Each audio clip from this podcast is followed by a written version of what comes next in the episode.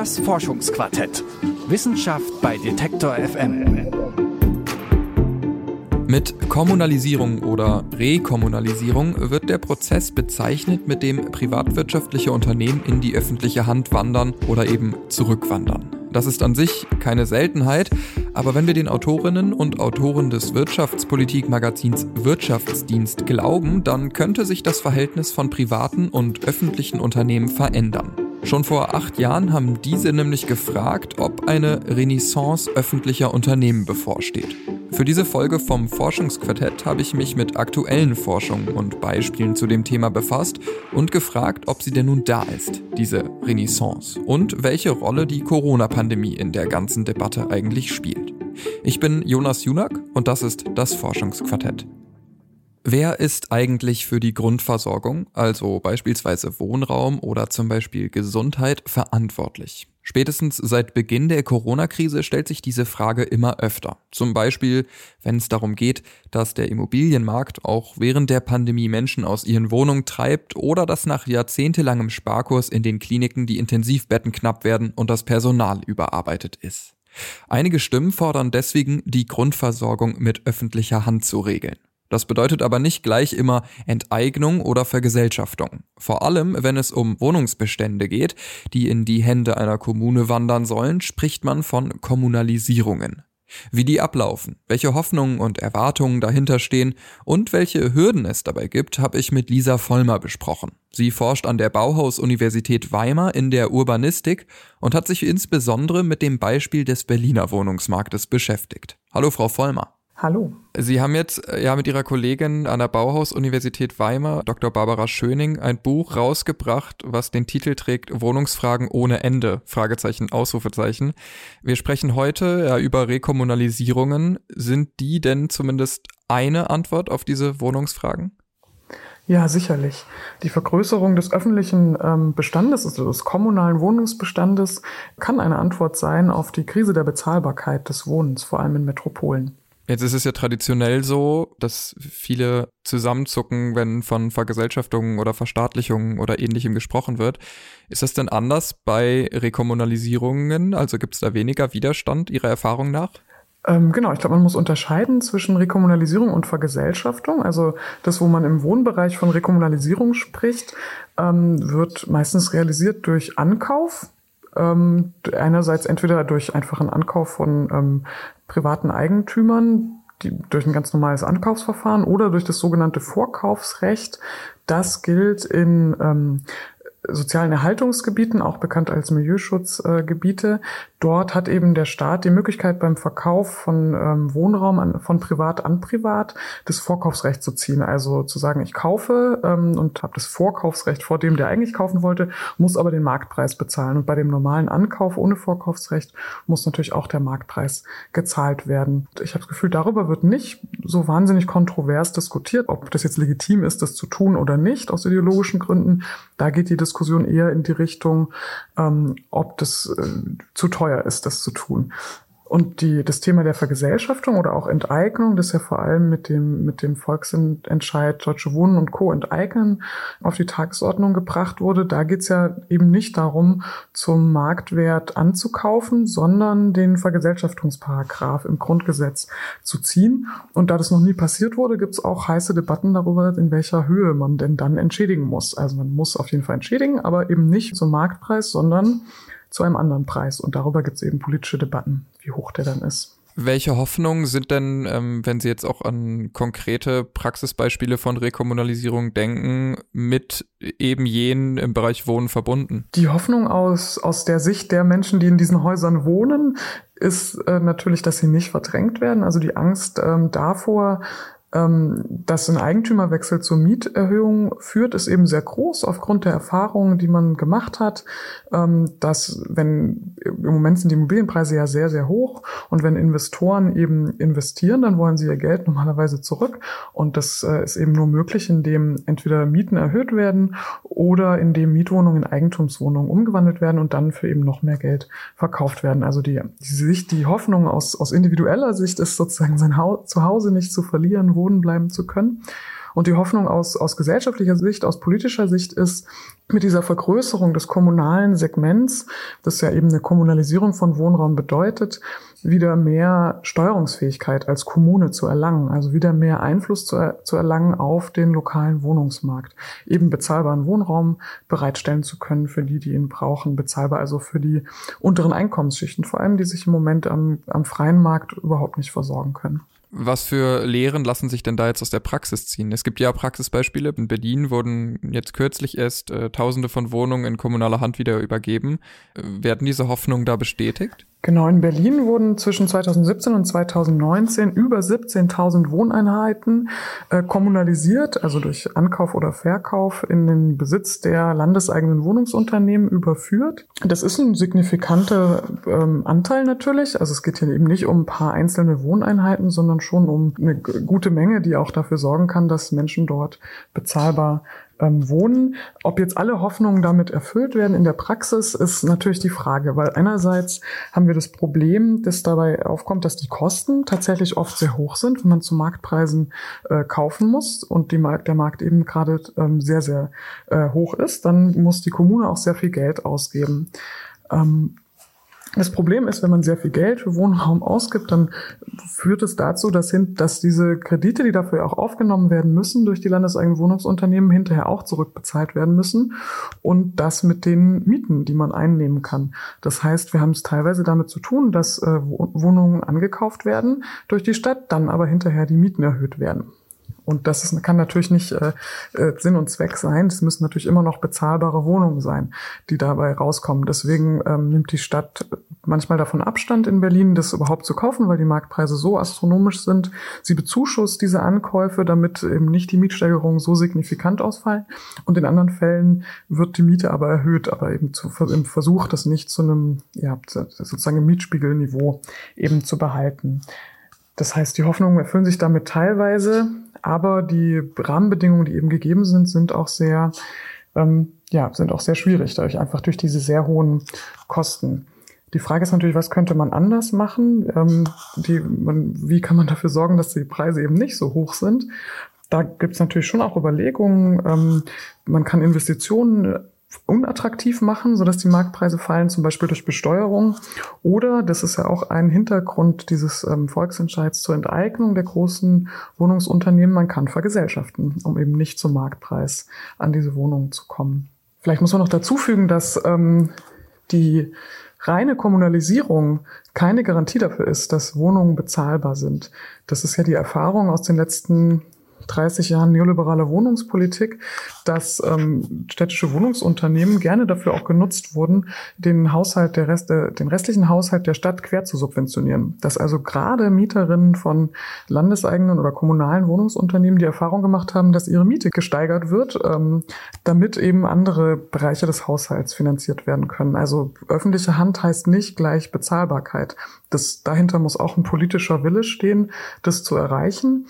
Und ähm, das finde ich einen sehr zentralen Aspekt, dass man sich nicht darauf verlässt, dass eben die jetzige Regierungskoalition gerade das eine gute Idee findet, bezahlbaren Wohnraum für untere Einkommensschichten bereitzustellen, sondern der einzige Weg, das langfristig wirklich zu garantieren, ist meiner Meinung nach die Demokratisierung dieser öffentlichen Wohnraumversorgung. Das heißt, den massiven Ausbau der Mitbestimmung von Mieterinnen, von betroffenen Mieterinnen, die eben langfristig auch dagegen Einspruch erheben würden, wenn versucht wird, mit den, ähm, mit den öffentlichen Wohnungen eben Geld zu machen.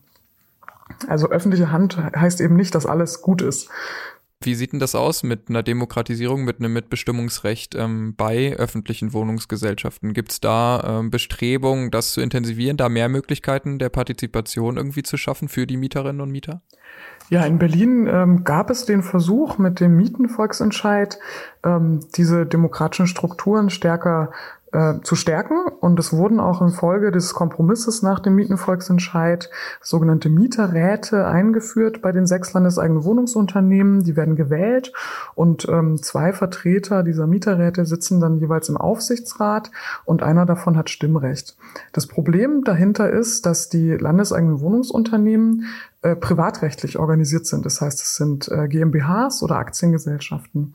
Und diese Unternehmensform lässt eben kaum Mitbestimmungsstrukturen zu. Also das äh, sozusagen ist, steht der Demokratisierung diametral gegenüber. Das steht auch der, der Kontrolle durch das Parlament und durch die Regierung diametral gegenüber. Also diese Unternehmen sind sehr, sehr schwer steuerbar, obwohl sie zu 100 Prozent in öffentlicher Hand sind. Aber die sind einfach auch von dem Personal her ähm, in den letzten 20 Jahren auf einen komplett neoliberalen Kurs eingeschworen worden. Und jetzt kommt man da sehr, sehr schwer wieder von los. Also die landeseigenen Wohnungsunternehmen in Berlin wehren sich mit Händen und Füßen dagegen, dass sie mehr Sozialwohnungen bereitstellen sollen. Sie auch dagegen, dass ähm, auch die von den Vorkäufen sind sie keine großen Fans. Und gegen die Demokratisierung, das stemmen sie sich mit am massivsten, weil sie natürlich wissen, dass sie das unmittelbar in ihrer Geschäftspraxis bedroht. Und diese privatrechtliche Strukturierung steht dem eben dem entgegen. Gleichzeitig ist die privatrechtliche Strukturierung aber auch der Grund, warum diese Unternehmen überhaupt Kredite aufnehmen können, weil wir haben ja die Schuldenbremse. Das heißt, die öffentliche Hand kann das nicht selber tun. Das muss dann die, müssen die landeseigenen Wohnungsunternehmen tun. Wohnungsbau und auch der Ankauf von Wohnungen ist eben sehr, sehr teuer. Das heißt, es ist immer mit Kreditaufnahme verbunden. Und das wiederum können eben dank EU-Recht und dank deutscher Schuldenbremse nur diese privaten Unternehmen. Also wir haben ja sozusagen so einen ja, Zielkonflikt in der Strukturierung dieser Unternehmen. Wie hoch ist denn das Risiko? Sie haben jetzt mehrmals gesagt, dass äh, das eine sehr teure Angelegenheit ist, dass Kommunen, die wie viele Kommunen ja teilweise sehr hoch verschuldet sind bereits, ähm, einfach merken irgendwann, das rechnet sich nicht, die Instandhaltung der Wohnung leidet und am Ende ähm, muss, wandert doch alles wieder in Privathand. Ja, ich glaube, es ist, es ist natürlich einen verantwortungsvollen Umgang damit. Also wenn die Preise zu hoch sind beim Ankauf, dann sollte eben davon Abstand genommen werden.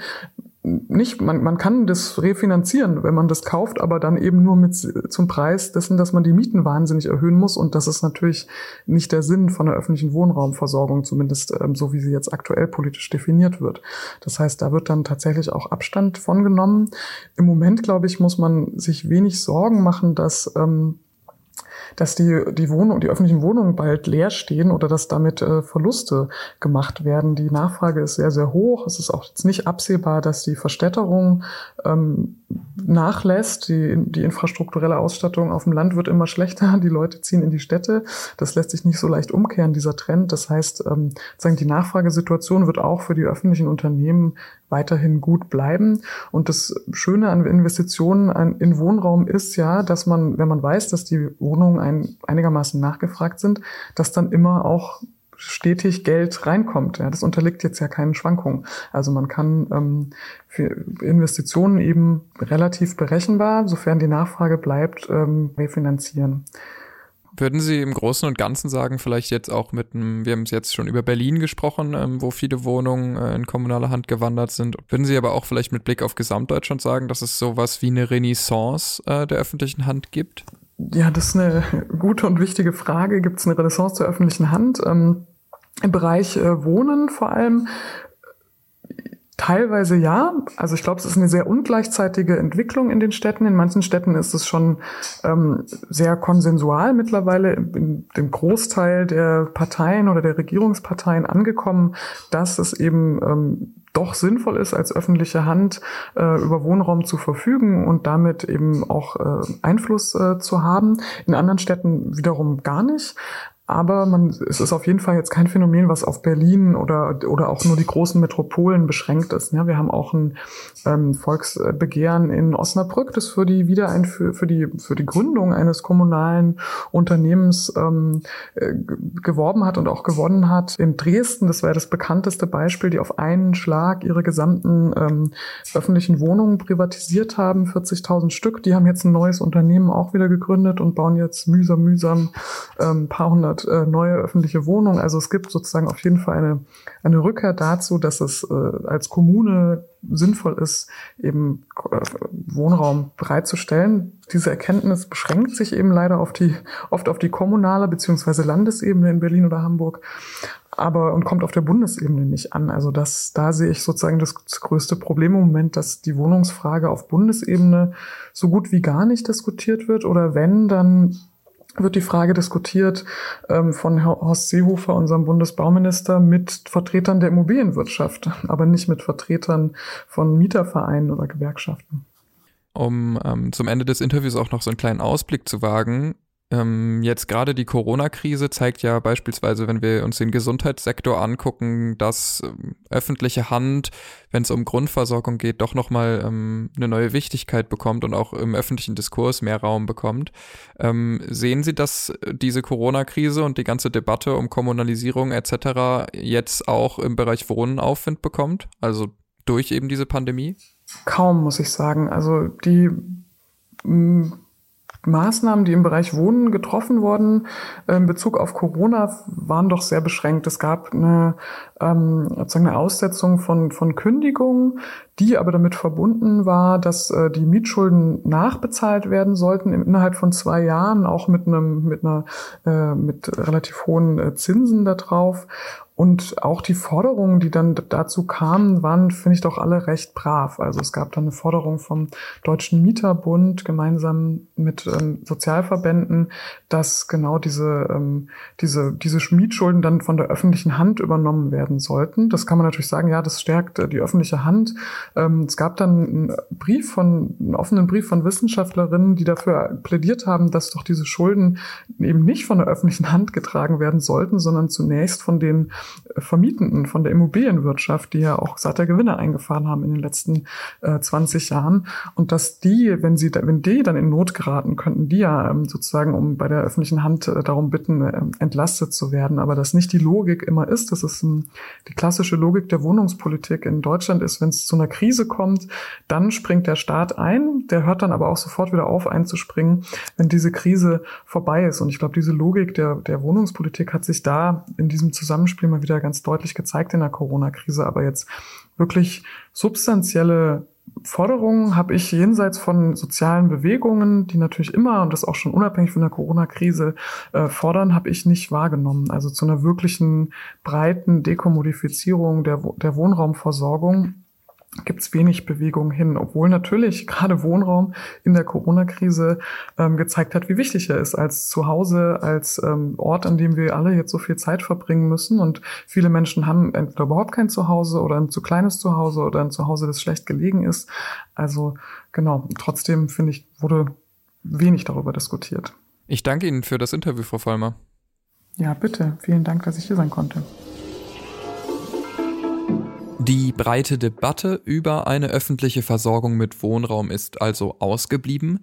Ein Bereich der Grundversorgung ist seit Beginn der Corona-Krise aber sehr wohl zentraler Teil des öffentlichen Diskurses, und zwar die Gesundheitsversorgung.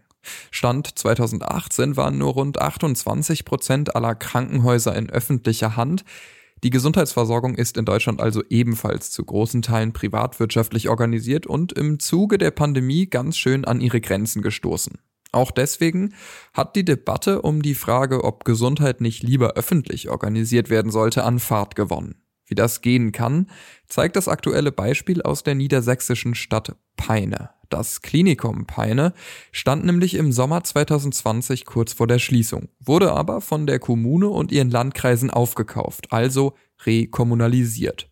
Über den Prozess in Peine habe ich mit Axel Burgdorf gesprochen, der selbst lange Betriebsratschef am Klinikum Peine war und die Initiative Wir für das Klinikum Peine gegründet hat. Hallo, Herr Burgdorf. Hallo, ich grüße Sie. Jetzt äh, wurde das Klinikum Peine ja kürzlich im vergangenen Jahr rekommunalisiert, ist jetzt wieder in öffentlicher Hand. Wie lief denn dieser Prozess eigentlich ab, dieser Rekommunalisierungsprozess? Erst einmal gar nicht auf Initiative des Landkreises Peine, sondern der Eigentümer, das Allgemeine Krankenhaus Celle, hat sich entschlossen, das Krankenhaus ähm, wieder zu verkaufen, also weiter zu verkaufen, weil es ähm, nicht mehr zu finanzieren war. Und ähm, aus der Idee des Weiterverkaufes ist ähm, aber nichts geworden, weil sich niemand gefunden hat, der das Krankenhaus kaufen wollte. Und so kam es dann, dass die wirtschaftlichen Schwierigkeiten noch größer wurden und im März 2020 dann der Eigentümer Insolvenz angemeldet hat, also im Grunde gesagt hat, das Krankenhaus ist nicht mehr überlebensfähig. Und welche Initiative beziehungsweise welche Kräfte haben dann dafür gesorgt, dass dann eben ähm, die Kommune da äh, aktiv geworden ist? Ist das einfach so entstanden, weil einfach ein Krankenhaus gebraucht wird in der Umgebung oder gab es da äh, andere Kräfte, die gewirkt haben? Nein, das ist natürlich ähm, mitten in der Corona-Krise äh, des ersten Lockdowns eine solche Meldung zu bekommen, dass das einzige Akutkrankenhaus des Landkreises in die Insolvenz und möglicherweise in eine Schließung geht und über 130.000 Menschen ohne Krankenhausversorgung sind. Äh, das war natürlich ein Schreckensszenario und hat alle Verantwortlichen auf den Plan gerufen und hat gesagt, wir müssen das Krankenhaus wieder übernehmen. Und äh, da es tatsächlich auch im Rahmen der Insolvenz keine weiteren Anbieter gab, äh, blieb es dann letztendlich dabei, dass das Krankenhaus wieder vom Landkreis übernommen wurde, ähm, als letztendliche Konsequenz, um die Versorgung der Bevölkerung aufrechtzuerhalten. Jetzt ist diese Rekommunalisierung ziemlich neu, eine ziemlich frische Entwicklung in Peine, aber es sind schon ein paar Monate vergangen seitdem. Sind denn jetzt schon erste Ergebnisse sichtbar? Ja, natürlich sind Ergebnisse sichtbar, ähm, indem natürlich eine hohe Personalfluktuation stattgefunden hat. Es sind in den vergangenen Jahren viele Fachkräfte gegangen und ähm, der Landkreis und die neue Geschäftsführung sind jetzt natürlich sehr bemüht, diese vielen abgewanderten Fachkräfte wieder zu ersetzen. Das heißt, es müssen mehrere Chefarztpositionen und Leitungspositionen neu besetzt werden, aber es muss auch eine ganz neue Verwaltung installiert werden. Und das ist im Moment das Hauptaugenmerk, ähm, unter dem Aspekt Corona-Pandemie natürlich, weil das Krankenhaus einen immensen Beitrag im Moment leistet in der Versorgung von Corona-infizierten Menschen aus der Region. Welche Auswirkungen hat denn so eine Rekommunalisierung im Gesundheitsbereich für das Personal, was auch in der Klinik arbeitet? Verändert das irgendwas an Tarifverhandlungen oder verändert das was an Arbeitsbedingungen? Also an Arbeitsbedingungen natürlich. Nun galt der Tarifvertrag des öffentlichen Dienstes hier in Peine bei dem anderen Anbieter vorher auch schon. Ähm, aber gerade die Wirtschafts- und Versorgungsdienste, also Mitarbeiter der Verwaltung, der Küche, der Technik, Reinigung und ähnliches, die sollten in den ähm, Entgelttarifen abgesenkt werden. Und mit der Rekommunalisierung ist das verhindert worden. Das heißt, für ähm, circa 100 Beschäftigte wird es jetzt keine Lohneinbußen geben, ähm, sondern ein, ähm, Sicherheit am Arbeitsplatz und äh, bei vernünftigen Einkommen. Das ist etwas sehr Positives. Ähm, würden Sie sagen, dass Gesundheitsversorgung und öffentliche Hand ähm, zwei Themen sind, die jetzt äh, im Zuge der Corona-Krise nochmal speziell im Fokus sind? Ich denke, eins ist sehr deutlich geworden in den letzten Monaten, dass wir auf die flächendeckende äh, Versorgungsstrukturen in Deutschland nicht verzichten sollten. Das ist eins unserer elementaren Vorteile, die wir gegen vielen anderen europäischen Staaten haben dass wir mit kurzen Wegen und Versorgungsstrukturen vor Ort zwischen niedergelassenen und stationären Bereichen ähm, gute Versorgungsmodelle aufbauen können. Nur darf nicht immer alles unter dem betriebswirtschaftlichen Aspekt betrachtet werden. Das macht den kleinen Kliniken, die es auf dem Land gibt, den Garaus welche Fallstricke gibt es denn in so einem Rekommunalisierungsprozess? Vielleicht auch, wenn man jetzt weiterdenkt als nur an das Klinikum Peine, sondern auch vielleicht andere Kliniken äh, damit einbezieht. Im Moment ist es ja äh, durchaus ähm, ein modernes äh, Instrument. In Niedersachsen sind schon einige Kliniken rekommunalisiert worden, sei es Diepholz oder Delmenhorst. Und auch in der Bundesrepublik gibt es ja weitere Beispiele schon.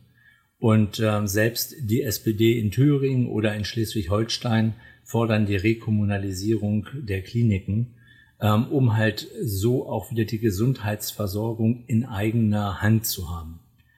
Ähm, und das ist im Grunde auch das, was wir brauchen. Die Schwierigkeiten bei der ähm, Rekommunalisierung sind der Weiterbetrieb der Krankenhäuser. Das Finanzierungssystem ähm, unter dem Mantel der Abrechnungsmethoden und der Finanzierung der Länder für Baumaßnahmen ist halt nicht auskömmlich. Das heißt, viele kleine Krankenhäuser können gar nicht so viel Geld erwirtschaften, um sieben Tage in der Woche 24 Stunden an 365 Tagen betriebsbereit zu sein. Hier muss sich die Finanzierung ändern, um eine gute Grundlage zu haben. Sie haben äh, eben schon gesagt, diese Rekommunalisierung im Gesundheitsbereich sind ein relativ modernes Instrument. Würden Sie sagen, es gibt in der Gesundheitsbranche, in dem Bereich so etwas wie so einen Trend hin zur öffentlichen Hand? Leider nur vereinzelt und auch von Bundesland zu Bundesland im Moment noch unterschiedlich. Man muss jetzt die nächsten Monate einmal abwarten. Es gibt in vielen Bundesländern im Moment das politische Bestreben, nur noch Schwerpunktkrankenhäuser zu haben, also sogenannte Krankenhauszentren und die kleinen Krankenhäuser auf dem Lande umzuwandeln in sogenannte Versorgungszentren. Ähm, diesen Trend gilt es aufzuhalten, weil wenn es erstmal nur noch ein Versorgungszentrum ist, also im Grunde eine etwas größere, bessere ausgestattete Facharztpraxis, dann wird es ungeheuer schwierig werden, diesen Weg zurückzudrehen. Und deswegen hilft hier nicht nur eine geänderte politische Wahrnehmung, sondern vor allen Dingen müssen auch die Finanzen dafür geändert werden, denn sonst geht keiner das Risiko ein, ein Krankenhaus vor Ort auch betreiben zu wollen. Was ließe sich denn auch an anderen Orten aus dem Fall Peine lernen? Na, als allererstes, äh, dass ähm, die verantwortlichen Politiker, die mal eine Entscheidung getroffen haben, ähm, wir wollen ein Krankenhaus nicht mehr selbst betreiben, ihre Entscheidung auch nochmal überdenken und sagen, damals haben wir einen Fehler gemacht. Und das Zweite ist, dass ähm, natürlich ein Krankenhaus vor Ort auch nur so stark sein kann, wie die Bevölkerung, die es annimmt. Ähm, das heißt, wenn die Menschen vor Ort ihre eigene Einrichtung meiden, weil sie meinen, in den größeren Städten oder in den anderen Einrichtungen ist es besser, ähm, dann führt das natürlich genau dazu, ähm, dass die Krankenhäuser vor Ort es ungeheuer schwierig haben. Ich möchte es mal so sagen, würden wir seit 20 Jahren anstatt Börse vor acht in der Tagesschau, würden wir dort haben Soziales vor acht immer kurz vor der Tagesschau ähm, und dort über gute Beispiele äh, von ähm, Daseinsvorsorge vor Ort im Gesundheitswesen berichten, dann würde sich auch unser Gesellschaftsbild ähm, ein wenig ändern. Und das ist das, was wir in jedem Fall brauchen. Gesundheitsversorgung vor Ort braucht auch eine veränderte Wahrnehmung. Das ist ein sehr gutes Schlusswort. Ich danke Ihnen für dieses Interview. Sehr gerne. Vielen Dank auch. Die Renaissance der öffentlichen Unternehmen ist noch nicht so richtig im Gange. Es gibt zwar viele Beispiele von Rekommunalisierungen und Kommunalisierungen, aber von einem richtigen Trend kann nicht gesprochen werden. Trotzdem wirft die Corona-Pandemie viele Fragen der Organisation von Grundversorgung auf. Wie diese beantwortet werden, wird sich wohl erst nach der Krise zeigen. Und so endet diese Folge vom Forschungsquartett. Wenn euch der Podcast gefällt, dann abonniert ihn gern in eurer Lieblings-Podcast-App und bleibt auf dem Laufenden über alle möglichen Themen und Neuigkeiten aus der Welt der Wissenschaften. Von meiner Seite war's das. Ich bin Jonas Junak und sag ciao. Das Forschungsquartett. Wissenschaft bei Detektor FM.